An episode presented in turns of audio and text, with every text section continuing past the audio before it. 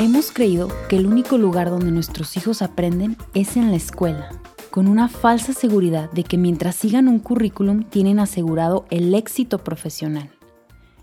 La escuela es un lugar donde debido a la gran cantidad de niños o jóvenes por salón, se tiene que aplicar el máximo control. Los premios y castigos, las amenazas, condicionamientos, pues una sola persona para tantos niños es demasiada carga los motivadores extrínsecos tendrán que aparecer, ya que es muy complicado acompañar en este formato a cada niño o adolescente en su despliegue personal según sus intereses particulares. Recordemos nuestra vida en la escuela, determinados por calificaciones, etiquetados de lentos o avanzados, listos o burros, sintiendo que nuestra valía dependía de nuestro desempeño escolar sumergidos en la competitividad. En la escuela pretendemos fabricar niños como producción en serie. Sin embargo, nuestros hijos son obras de arte. Cada uno es único. Le interesan cosas distintas, aprende de formas distintas, a ritmos distintos. Alcanza sus niveles de desarrollo en momentos particulares. En la escuela nos condicionaron que para aprender hay que depender de otro que nos enseñe, a que pensar distinto es castigado, a no distraernos con lo que nos interesa, a que si nos equivocamos estamos desaprobados.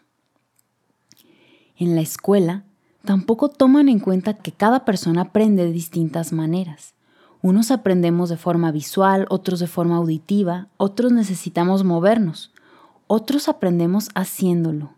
Y la escuela no abarca todas las inteligencias múltiples, por lo que no a todos nos interesa lo mismo y no todos somos buenos para lo mismo. Los medimos con la vara de la escuela, les damos una tremenda importancia a las calificaciones y a la tarea, y les hacemos su vida muchas veces demasiado estresante porque queremos medir su inteligencia con números. Tenemos niños cansados, deprimidos, frustrados o desmotivados. Primero necesitamos entender que no solo en la escuela se aprende, vivir es aprender.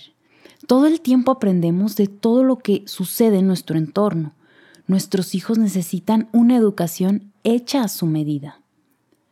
Nosotros como papás somos sus principales acompañantes, facilitadores, los que les hacemos propuestas, los que les abrimos las posibilidades de elección, los que los ayudamos a descubrir sus talentos.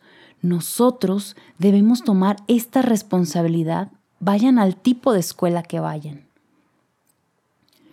Lo que más importa es la conexión que tengamos con nuestros hijos, que nos involucremos con ellos, que tomemos sus pedidos con la importancia que merecen, que nos sumerjamos en sus mundos imaginarios, en sus intereses e impulsemos el aprendizaje basado en su curiosidad y exploración, que experimenten más, que alimentemos sus sueños, que facilitemos recursos y potenciemos sus inteligencias múltiples particulares.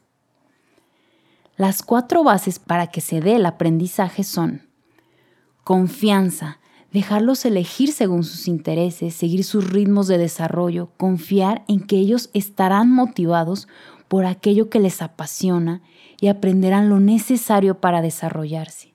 Confiar en su motor interno, en su guía natural. El otro es el juego. Solo en el juego libre se unen todas las características esenciales para que se produzca la magia de que un aprendizaje quede perfectamente afianzado de tal manera que esas fuertes conexiones neuronales puedan ser rescatadas útilmente más adelante y sin dificultad. Revisemos el episodio 15 para recordar su importancia.